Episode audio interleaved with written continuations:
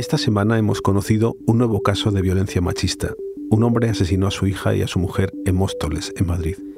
También ha habido un caso de una mujer que mató a su hija de seis años en Gijón la semana pasada. Con la violencia ejercida sobre los hijos hay un debate, y hay personas y partidos políticos que dicen que esto no va de hombres o de mujeres. Los datos no dicen eso.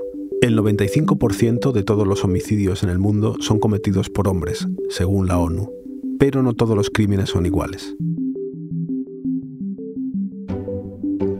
Soy Íñigo Domínguez. Hoy, en el país, la diferencia entre que a un hijo lo mate su padre o su madre.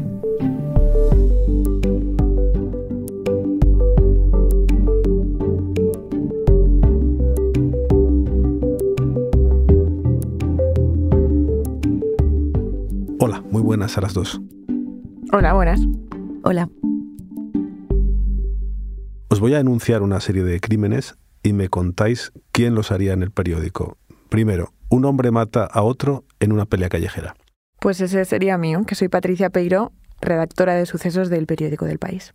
Muy bien. ¿Y una hermana mata a otra? Ese es mío también. ¿Y una madre que mata a su hijo? También. Bueno, igual ahí podría entrar yo también. Soy Isabel Valdés, corresponsal de género del país. De acuerdo. ¿Un padre que asesina a su hijo? Eso es mío. ¿Y un hombre que asesina a su mujer? Ese también sería mío. La idea que tenemos al traeros a las dos aquí es explicar los diferentes tipos de violencia que existen y sus diferencias usando para ello el tratamiento que le damos en el periódico. Por ejemplo, Patricia, eh, periodista de sucesos, ¿qué tipo de crímenes sueles hacer tú? Pues eh, por resumir mucho, yo hago básicamente todo lo que no sea violencia machista. Por poner tres ejemplos de lo que he escrito o en lo que he trabajado últimamente. Eh, el juicio de la golosina, que es una chica que mató a la exnovia de su novio en ese momento en, en Alcorcón y por, la, por el que acaba de ser condenada. Eh, asesinatos y reyertas entre, entre bandas juveniles. Y últimamente el cuádruple asesinato en una boda en, en Torrejón, en el que cuatro personas murieron atropelladas. Esos son los míos, ¿por qué? Bueno, pues explicando en grandes rasgos porque no siguen ningún patrón de violencia generalizado. Es verdad que todos tienen o pueden tener un trasfondo social en el que hay que profundizar, no hay que hablar siempre de, de casos aislados, pero no hay un patrón eh, como puede ser el de la violencia machista. Isabel, tú en cambio eres corresponsal de género en el país. Eh, ¿Tú qué tipo de crímenes eh, sueles cubrir? Pues justo lo que, lo que no hace Patricia. Yo hago todo lo que sea violencia machista. Por ejemplo, el asesinato de esta semana en Móstoles, donde un hombre asesinó a su mujer y, a su hija. Eh, el asesinato que hubo en febrero en Totana, en Murcia. Un chaval asesinó a, su, a la que ya era su expareja, eh, que eran adolescentes. O, por ejemplo, las niñas de Tenerife, Ana y Olivia, a las que su padre secuestró y, bueno, solo se encontró el, el cadáver de una de ellas. Eh, todo lo que sea violencia machista significa todos aquellos asesinatos que se producen dentro de un patrón, que es la violencia que se ejerce contra la mujer solo por el hecho de ser mujer y que viene de una serie de estereotipos y de ideas eh, configurada a lo largo de los, de los siglos por la cual los hombres eh, tienen el poder o quieren ejercer el poder sobre, sobre las mujeres. Pero bueno, esto eran dos líneas generales, luego siempre el ser humano es complejo, los crímenes más y todo se puede tratar entre varios ámbitos. Por ejemplo, ¿me puedes poner algún ejemplo? Pues mira, recientemente eh, hemos cubierto el caso de, Juana Canal, que ha vuelto a salir a, la luz precisamente porque se ha resuelto ahora.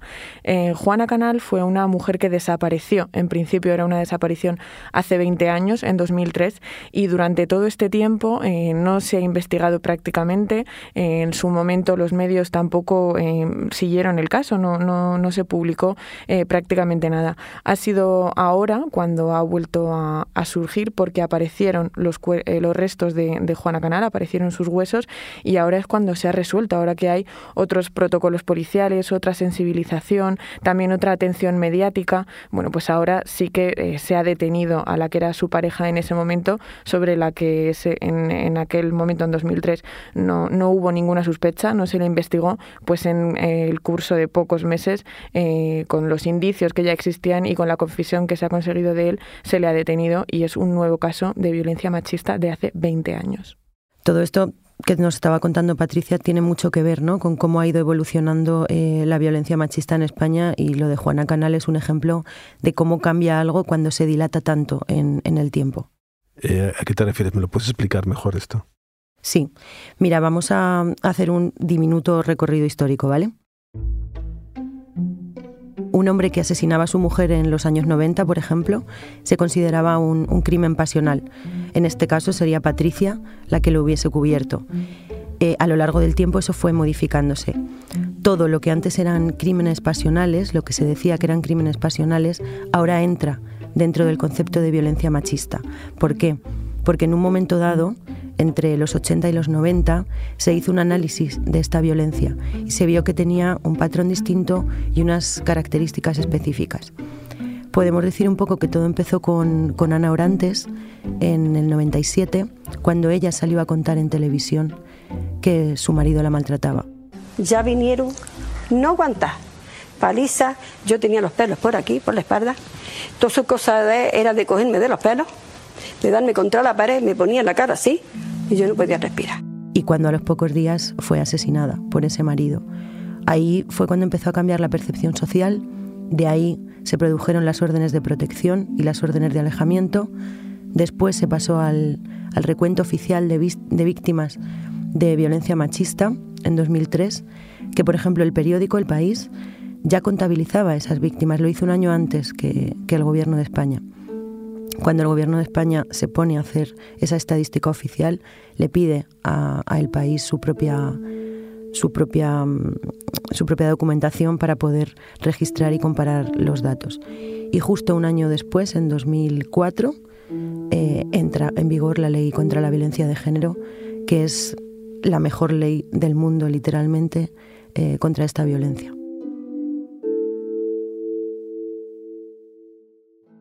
¿Y en qué momento hay un tipo de crímenes que se empiezan a tratar de forma especial o para los que hay que crear una nueva categoría, como pasa con los crímenes machistas? Pues en general podríamos decir que cuando se empieza a convertir en un, en un problema social o sigue una serie de patrones, ¿no? Lo hemos visto con los delitos de odio. Ahora mismo eh, no se podría hablar de una agresión o de un crimen hacia un homosexual o, hacia una persona eh, racializada eh, sin incluirlo dentro de estos delitos de odio y sin hablar dentro de este contexto social. muchos de estos delitos han hecho que, como en el caso de la violencia machista, cambien leyes, cambien protocolos, cambie también esa sensibilización social y mediática que hay sobre estos crímenes. Sin embargo, hay casos en los que, bueno, eh, todos eh, estamos en constante evolución, todos estamos aprendiendo y la sociedad o incluso nosotros mismos como periodistas, pues estamos en esta evolución y seguimos sin acabar de entenderlos bien. ¿Y qué casos son esos, por ejemplo? Pues mira, vamos a escuchar una cosa porque a veces eh, la confusión social viene derivada de lo que dicen los políticos.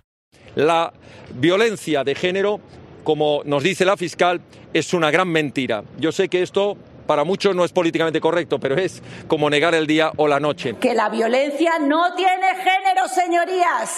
No tiene género. Una criatura inocente asesinada cruelmente para hacer daño a su padre. Una criatura inocente víctima de la violencia vicaria de su madre. La violencia machista y la violencia intrafamiliar son dos tipos de violencia que existe, que lamentablemente hace algún tiempo tuvimos que sufrir el asesinato producido por un padre que después, por un problema con su pareja, asesinó a sus dos hijos.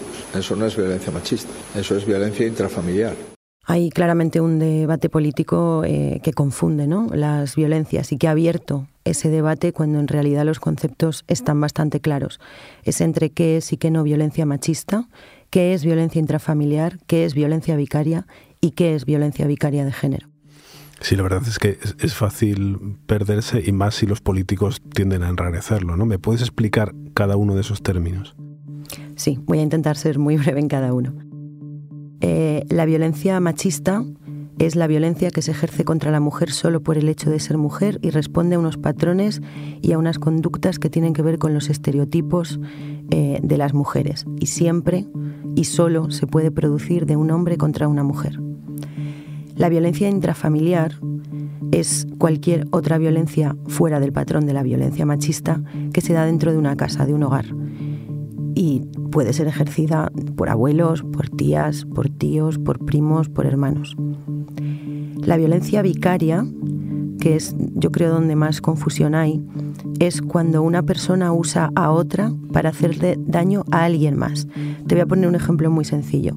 Imagínate que yo te amenazo a ti, Íñigo, con que te voy a hacer daño haciéndole daño a tu madre. Perdón por, por em, o sea, poner este ejemplo, pero es para que quede claro. Y luego tenemos la violencia vicaria de género, que solo se, se puede producir dentro del marco de la violencia machista, y es cuando los padres usan sobre todo a sus hijos e hijas para hacerle daño a la madre.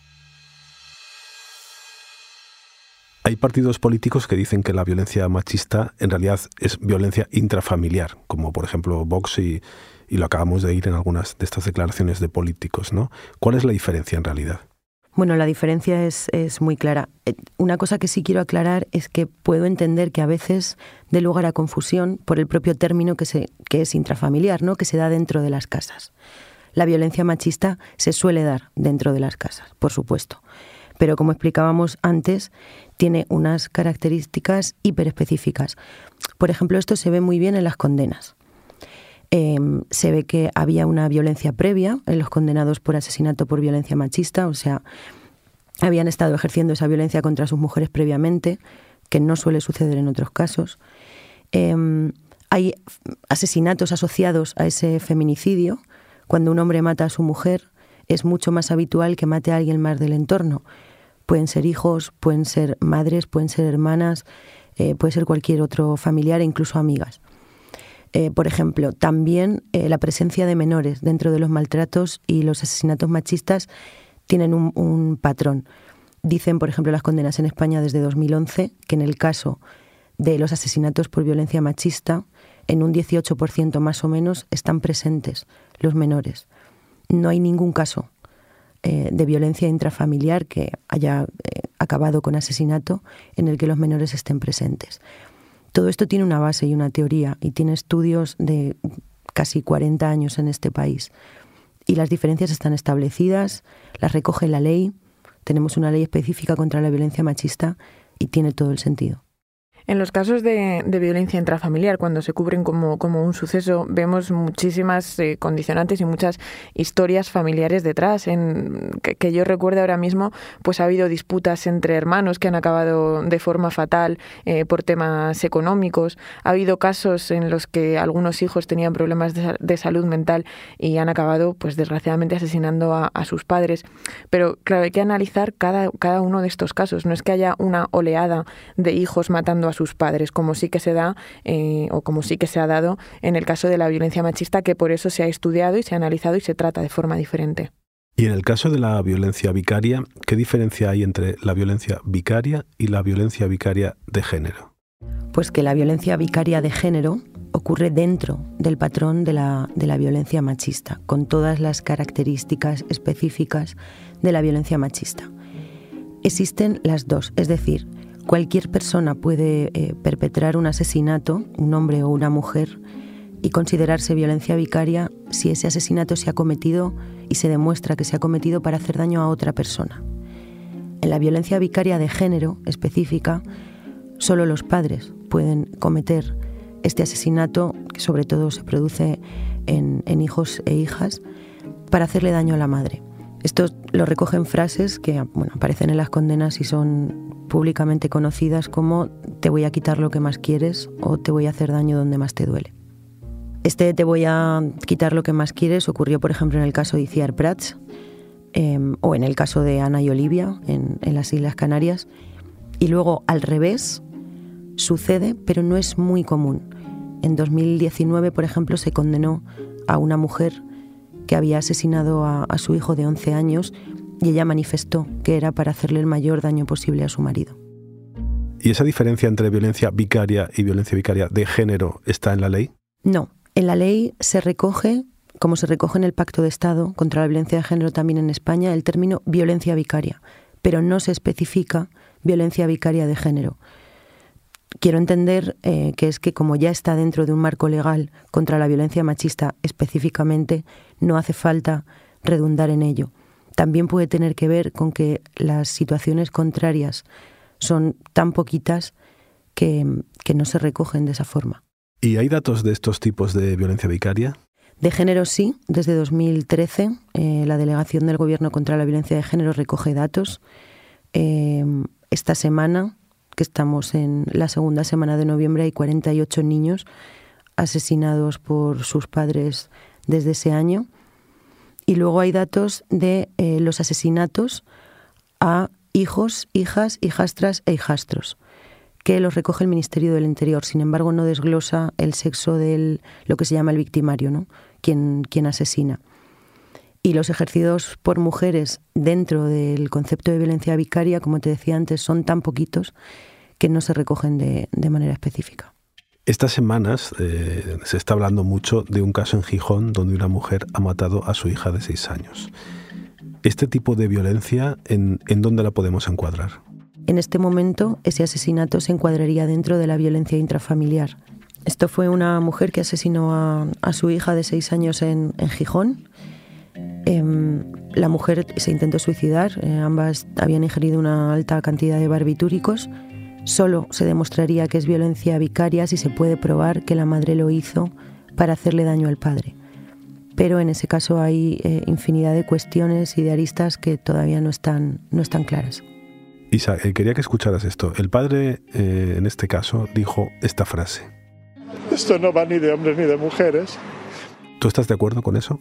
No, hay casos eh, muy concretos, como puede ser este, eh, pero la generalidad es otra. Y precisamente por eso estos casos no deberían ser usados por los políticos para otra cosa que no fuera intentar atajarlos, pero no deberían tener rédito político y no deberían ser usados eh, por ello. Además, niega una realidad que es la de la violencia machista, Em, que no solo es una realidad palpable si miramos a nuestro alrededor, sino que lo dicen los datos y las estadísticas de todo el mundo. Tanto, por ejemplo, que la OMS lo denominó ya hace años una pandemia y dijo que es un problema endémico de todos los países y todas las culturas. La ONU cifra en una de cada tres mujeres en el mundo las que sufren violencia machista alguna vez en su vida. Eh, Isa, eh, Patricia, muchas gracias a las dos por aclararnos todos estos tipos de violencia y por qué les damos un tratamiento diferente en el periódico. Muchas gracias. Gracias, señor.